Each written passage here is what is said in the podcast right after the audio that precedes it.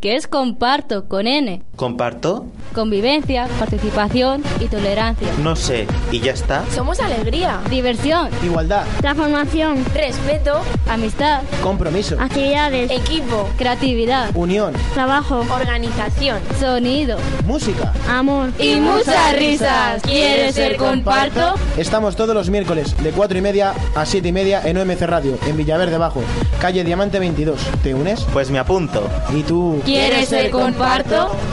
Bueno, os voy a presentar primero María, mi colaboradora, y nuestro invitado Luis Miguel. Buenos días, encantado de estar aquí. Y pues, como os estaba contando antes, eh, hemos asistido a una exhibición espectacular de. ¿Sección canina? de- que ya va, María. De, de los, de los mejores amigos del hombre, los perros. Eh, Luis Miguel, ¿qué nos puedes contar de. de. de, vos- de- de los perros? Bueno, de los perros os podría contaros muchísimas cosas, podríamos estar el día entero hablando. Eh, me remito un poquito a lo que hemos hecho en la exhibición, que es contar un poco el origen de los perros. El origen de los perros se remonta hace unos 15.000 años, donde empezaron, el- a partir del lobo empezó a acercarse al hombre. Eh, la mayoría de las teorías se, se ajustan a que, lógicamente, fue no por otra cosa que por la comida, ¿no? Éramos los cazadores predominantes y entonces empezaron a los miembros más sumisos, los miembros menos, menos inseguros, también empezaron a juntarse eh, con el hombre. A partir de ahí, en esos 15.000 años, han interaccionado de una forma increíble, nos han ayudado a levantar este planeta. Si no fuera por los perros, los caballos y los animales de granja, no existiríamos aquí. Luego, los perros llevan con nosotros muchos años. Lo único que los perros durante 15.000 años siempre han tenido una ocupación, tanto física como mental. Han tenido eh, obligaciones, tenían sus... eh, diariamente sus quehaceres. Hoy en día eso pues como que hemos- eh, hacemos un flaco favor porque los tenemos como si fueran objetos emocionales. Qué bonito es, mira qué, qué perro tengo, tiene los mejores veterinarios, come el mejor pienso y yo creo que así es feliz mi perro. No, la verdad es que es mentira. Los perros son felices cuando tienen algo que hacer, cuando a diario tienen un, un que hacer, igual que tú, igual que cualquiera de nosotros. O sea, cualquier persona, si estuviéramos en una habitación eh, vacía, sin ningún estímulo, y nos dijeran, no, no, si vas a estar aquí y tienes que además ser guapo y portarte bien cuando yo venga para salir a dar una vuelta. Lógicamente acabaríamos con muchos problemas de ansiedad, de frustración, y es lo que, es lo que paralelamente podemos, en cuestión de comportamiento, eh, atisbar dentro de los perros urbanos. La mayoría de los perros tienen un nivel de ansiedad increíble. Casi todos los perros tiran de la correa. Casi todos los perros tienen algún problema o algún, algún, alguna tara o algún, alguna inseguridad. Eso provoca que nosotros la mayoría de las veces no estemos satisfechos con esa relación. No es una relación gratificante y recíproca. Yo lo que ofrezco es a través de un sistema que, bueno, es de nueva creación porque es un compendio, es una síntesis de muchos sistemas, siempre todo enfocado y proyectado hacia el refuerzo positivo. Nunca jamás vamos a coartar a nuestro perro, no vamos a, proyectar ningún tipo de... eh, castigo, no vamos a, a- a castigar a nuestro perro con ningún tipo de presión. Siempre vamos a tratar de que nuestro perro, cada vez que acierta, le vamos a reforzar, vamos a premiar y vamos a establecer una relación de paciencia, perseverancia y de mucho cariño. Esos son los tres ingredientes esenciales a la hora de educar un perro.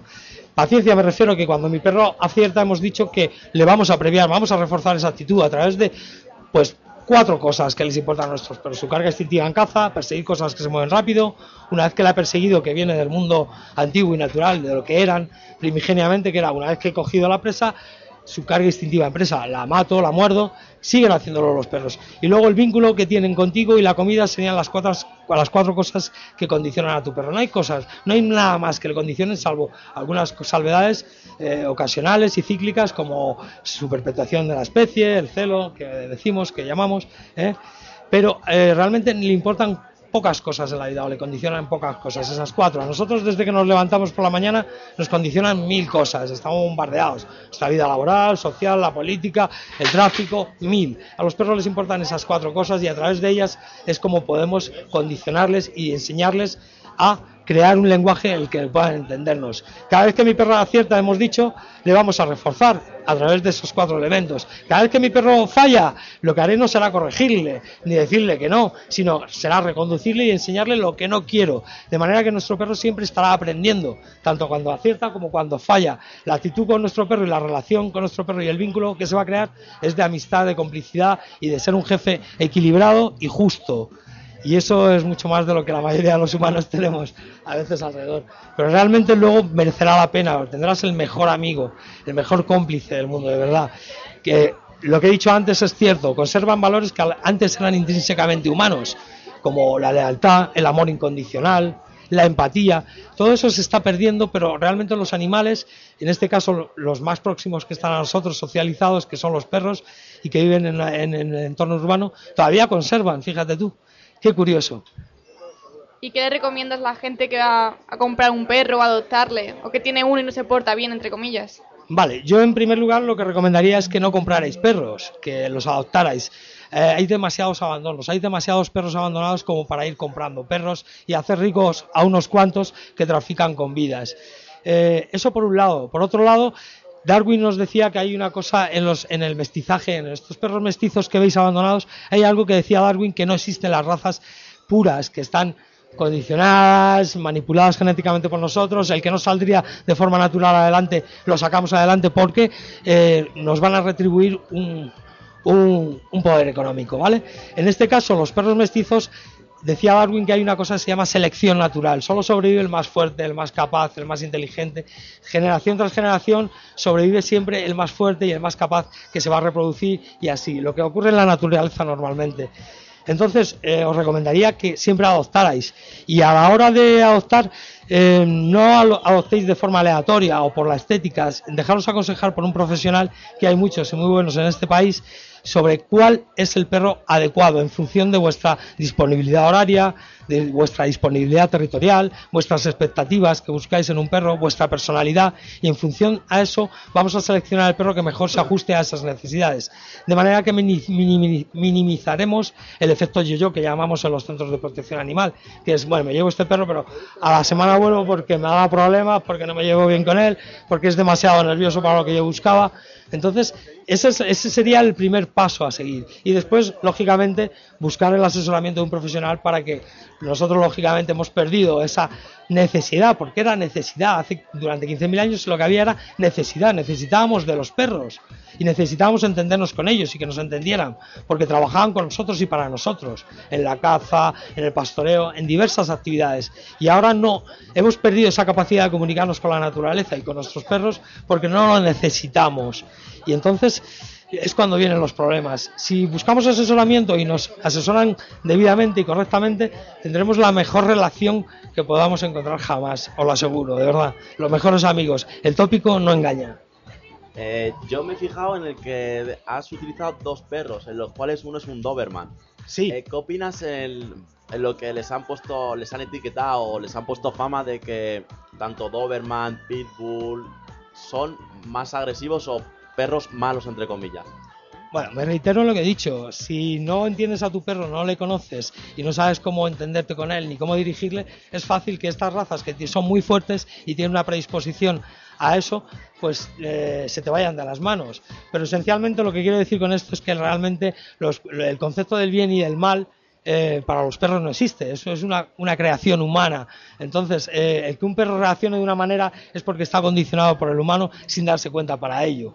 Hay mucha gente que va con su perro y cuando ve otro perro, al llevar un perro de una raza potencialmente peligrosa, se tensa porque no sabe lo que va a pasar.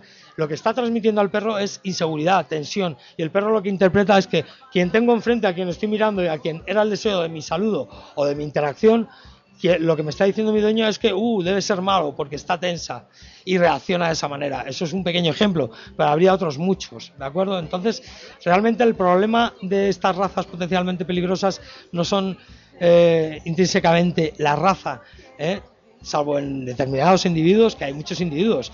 Eh, que son distintos. Igual que nosotros, la biodiversidad es lo bonito de esto de la biodiversidad. Cada uno tiene su personalidad y su carácter, independientemente de que cada raza tenga una predisposición porque se le ha dedicado a, un, a una a otra actividad en el, en el pasado.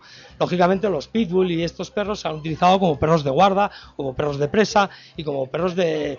Incluso en, Inglaterra, en el, en el año 1800, había mucha, muchas tradiciones pugilísticas, ¿no? Y de peleas de gallos y de peleas de perros.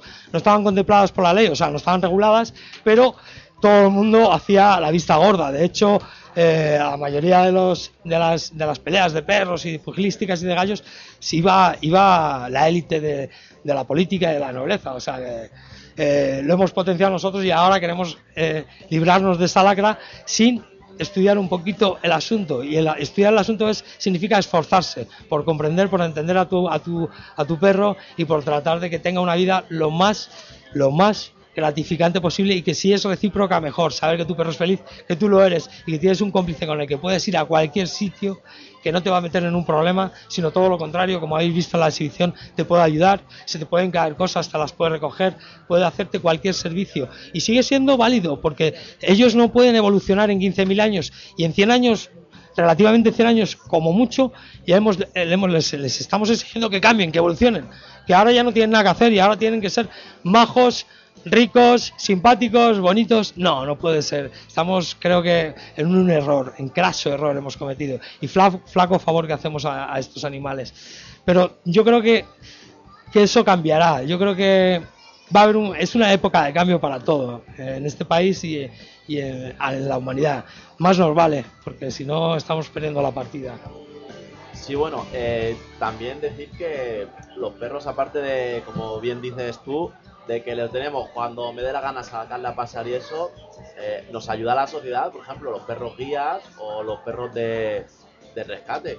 Hay muchísimos perros que están trabajando hoy en día. Hay perros, como tú bien dices, los perros guías, perros de, de asistencia a discapacitados eh, físicos, psíquicos, sensoriales, perros que tienen que atienden a personas sordas, gente que, o sea, perros que atienden a personas que tienen una discapacidad de movilidad, pueden ayudarles a, a vestirse, a desvestirse. Yo a mi perra, por ejemplo, estoy sentado en el sofá de mi casa y le digo, chica, yo no me quiero levantar, tráeme el mando. Muchas gracias. Ostras, se me ha olvidado. Y me llaman por teléfono, oye, que queríamos hablar contigo para informarnos. Oye, Rita, por favor, abre aquel cajón y tráeme la libreta. Rita va, abre el cajón, trae la libreta, cierra el cajón y me trae el boli porque tampoco tenía boli. ¿Vale? ¿Eso se puede hacer? Sí. Eso en, depende un poco pues de tu, de tu intención, de tu, de tu de tus necesidades, de tu convicción de, esto y bueno pues todo está sujeto a eso, a, la necesidad. Pero muchas veces el disfrutar de un, del mejor amigo que vas a tener nunca sí que implicaría que, invirtiéramos un poquito más de esfuerzo, de tiempo y en recabar información para podernos realmente relacionar con ellos. Pero están haciendo muchas cosas. En cuerpos de seguridad del Estado nos están ayudando mucho. Están luchando contra el tráfico de drogas, contra la lacra terrorista. Nos están ayudando mucho. De hecho, son los héroes invisibles porque muchos han perdido la vida y, siguen trabajando y no se quejan y están dispuestos a dar la vida, como el tópico dice, son el mejor amigo del hombre y darían la vida por nosotros, desde luego. Lo que pasa es que desde hace 100 años para acá eso se ha, se ha enmarañado un poco, no nos llegan a comprender del todo y lógicamente pues eso falla. ¿Y tú, Luis Miguel? ¿Eres educador canino individual? ¿Formas parte de una asociación o una fundación o algo? Yo llevo 30 años, eh, desde que mi padre, que se dedicaba a esto, yo empecé a estudiar, siempre me gustaban los animales, siempre he estado rodeado de animales y ahora mi, mi, mi labor es, sí es individual. Colaboro con ciertos estamentos, a veces con Guardia Civil, con Cuerpos de Seguridad de Estado en general, un alumno que tengo que está ahí enfrente es Policía Nacional, eh, con el CPA del Centro de, de, Protección Animal de Madrid Salud estuve trabajando los dos primeros años, que cuando se inauguró el centro este que hay en, en M40, en, a la altura de La Fortuna siempre trato de colaborar. Ahora soy voluntario por Madrid, estoy colaborando haciendo estas pequeñas exhibiciones para concienciar a la gente de, pues eso, del problema que hay en el, abandono y que lo que os comentaba, que si queremos un perro, primero nos informemos y que por favor no lo compremos. No hagamos ricas a gente que están traficando con las vidas, de verdad, sean las que sean. Eh, vale, y yo por ejemplo, ya me he un perro y pues quiero quiero disfrutar plenamente mi perro, como, como bien dices, enseñándole a, pues a, no sé si suena bien, a comportarse bien. Sí, claro. Eh, sí, ¿Cómo, ¿Cómo podría contactar contigo? ¿Número de Pues muy sencillo, podrías llamarme, hay, un- hay una página que se llama educabienatuperro.com y luego mi teléfono es el 606 55 55 22. Repito, 606 55 55 22. Muy fácil, me vieron la cara en telefónica y dijeron, hasta hay que ponérselo fácil. ¿Y tú dirías que cualquier perro es recuperable, que puede volver a ser un perro feliz y... Sí, eh, el 99% de ellos ¿eh? es recuperable. Yo entro ahí un poco, choco un poco con muchos estamentos oficiales en los cuales eh, antiguamente se usaba la eutanasia en perros que después de un comité de eutanasia que se evaluaba por su raza, por su edad o por su carácter o su personalidad, la, posibilidad de eutanasia. Yo siempre he, he- he instado a- a- a estas a estas autoridades a decir que, bueno, que es una cuestión de, de dedicación, de tiempo y de esfuerzo y de conocimientos, pero cualquier perro es recuperable. De hecho, eh, en Madrid Salud hemos recuperado perros que estaban desahuciados. Decían, bueno, esto lo han tratado varios adiestradores que venían aquí y era imposible. Son perros además que tienen 8 años, han mordido a no sé cuánta gente y luego al mes o a la semana, incluso algunos, de tratar con ellos de una forma adecuada, eran perros que incluso interactuaban con niños, entre gente, podías tocarles, podías hacer lo que quisieras con ellos, porque lo que tenían era un problema y estaban muy confundidos con respecto a lo que os he comentado, que la, la mayoría de la gente, o a nivel cultural aquí en este país, pues el tener un perro es como algo accesorio, pero bueno, yo me compro un casé y me leo las instrucciones, pero me compro un perro porque lo he visto en el parque, me gusta, o porque siempre he tenido la idea de tener este perro, pero no me leo ni un libro, ni consulto a un profesional para ver si por cuestiones de personalidad, de espacio o de tiempo, podría tener este perro. Yo recuerdo un caso muy concreto de una persona que me llamó y al principio no le pregunté ni qué perro era. Me dijo, "Oh, tengo muchos problemas con mi perro y le pregunté un poquito pues la, la entrevista que suelo hacer. Bueno, ¿qué edad tienes? Eh, ¿A qué te dedicas? Me dijo, bueno, pues mira, yo soy un chaval que tengo 27 años, soy ejecutivo aquí en el centro de Madrid, en una, en un, en una alta, vamos, en una empresa de alto rendimiento de bolsa y demás. Trabajo unas 12, 13, 14 horas diarias y vivo en un apartamento de 45 metros cuadrados, además aquí en el centro. Bien, bien. ¿Y qué perro tienes? Un dogo argentino. Vaya. Bueno, pues eso es que realmente es que él le encantaba esa raza, Sí, pero, pero- no se asesoró antes de comprarla. No. Lógicamente los problemas vinieron después. Entonces, eh, lo primero es la selección en este caso. Seleccionar el ejemplar adecuado a través de un profesional que te pueda, a su vez, valga la redundancia, asesorar a ti. ¿Vale? Y después la educación es esencial. Si quieres disfrutar de ellos, daros cuenta que la expectativa de un perro medio es de unos 10, 15 años, ¿verdad? A través del sistema que yo impulso o que yo quiero transmitir, eh, su calidad de vida mejora. Yo tengo un perro con 24 años, tengo otro con 16. Kenia, que habéis visto en la exhibición, tiene 12, aunque sea un Doberman, y parece un cachorro, ¿verdad? Bueno, Vale. Pues aunque sea, aunque sea muy grande, parece un cachorro, no tiene ni una sola cana, tiene una actividad, eh, activa, un nivel está de, de jugando, se actividad mueve muy alto, o sea, es, y además muy inteligente. Y además muy, eh, veis que no hay ningún problema, se puede hacer cualquier, ni- cualquier niño, cualquier persona, acariciarla sin siquiera pedir permiso. Pero sí yo recomendaría que a las personas que nos gustan los perros, cada vez que queramos acariciar a un perro, siempre pidamos permiso al dueño, si no nos podemos encontrar pues con auténticas sorpresas. Hay un artículo también que yo estuve escribiendo hace no, muy, no mucho y es lo típico. Me, me pasó hace muy poco en un parque. Estaba en un parque con una perrita que estaba entrenando, una Pitbull Renoir, que son Pitbull muy pequeñitos, pero son Pitbull, ¿vale? Y entonces de repente nos viene un pastor alemán corriendo a toda velocidad y vemos de lejos al dueño que dice, no te preocupes, es muy bueno, es un ángel. Y yo le dije, perfecto, este ha matado a seis como el tuyo. ¡Ostras! Le dije, no, no te preocupes, es una broma, pero realmente eh, los perros, parte de la educación, de lo que, lo que le vamos a pedir para que el perro sea un perro equilibrado y un perro feliz y que tenga, eh, al, al- al acabar el día, haya hecho cosas, es pues su responsabilidad en cuanto a la educación. ¿Y qué educación, qué mínimo que pedirle una serie de mínimos? Educativos de las, de las reglas que hay socialmente y humanas en esta, en esta urbe. Y es, oye, yo no me voy a mirar a nadie ni a tocar a nadie si no me dan permiso o si no me presento previamente, ¿verdad? Entonces, eso es algo que es importante, ¿no? Que debiéramos todos de aprender. Y es que mi perro no puede ir a cualquiera si no le conozco, porque me puedo llevar una sorpresa. ¿De acuerdo? Eso es parte. Mi perro no debe cruzar una carretera, aunque yo la cruce. No debe de haber ninguna orden para que, te, oye, quieto, siéntate, porque te puedes equivocar tú, se puede equivocar el perro. Y he visto atropellos de perros super adiestrados. En Madrid, en un semáforo, todo el mundo se paraba en el semáforo, pero siempre hay alguien que se lo salta. Hostia, no vienen coches, me lo salto antes de que venga este taxi. El perro utiliza eso como la señal, ah, pasan, paso yo. Y el dueño quedarse con cara de estúpido, el pobre, con la correa y el perro sin perro, porque la había atropellado, se la había llevado el taxi que venía detrás. Entonces, no hay, hay órdenes que se llaman órdenes implícitas y hay, son reglas, como las que te ponen a ti en- en- cuando eres pequeño, ¿no? Hay cosas que no se deben de hacer y las debes de saber, no tienes que estar encima, oye, esto no lo hagas, sino hay cosas que no debes hacer. En el caso de los perros igual, hay órdenes implícitas como por ejemplo, oye, no hay orden para que cuando llegues a una carretera, en el momento que tú identificas que hay una acera y una carretera, tú te paras. La única orden que hay es corre, cruza. Ahí no me equivocaré nunca, porque no voy a decir cruza cuando venga un coche. Claro. Le diré cruza cuando esté despejado y puede cruzar. Luego, no hay equivocación ninguna. El perro sabe por norma, implícitamente, siempre se debe parar. Que la única orden que hay de cruzar es cuando debe de actuar. Pero mientras tanto no. Pero si hay una orden previa, fijaros qué chorrada. Pero como todo esto funciona así, el sistema que yo he ideado va así un poquito, con órdenes explícitas y otras implícitas. Todo a través del refuerzo positivo y recuerdo, os recuerdo que los ingredientes principales para todo esto son la paciencia, la perseverancia y muchísimas dosis de cariño. No os cabréis, no os frustréis, no, no castiguéis al perro, no tiene sentido, no entienden nada de lo que estás haciendo. Recondúcele y el perro la actitud que tendrá será, ¡Ey! Siempre quiero aprender.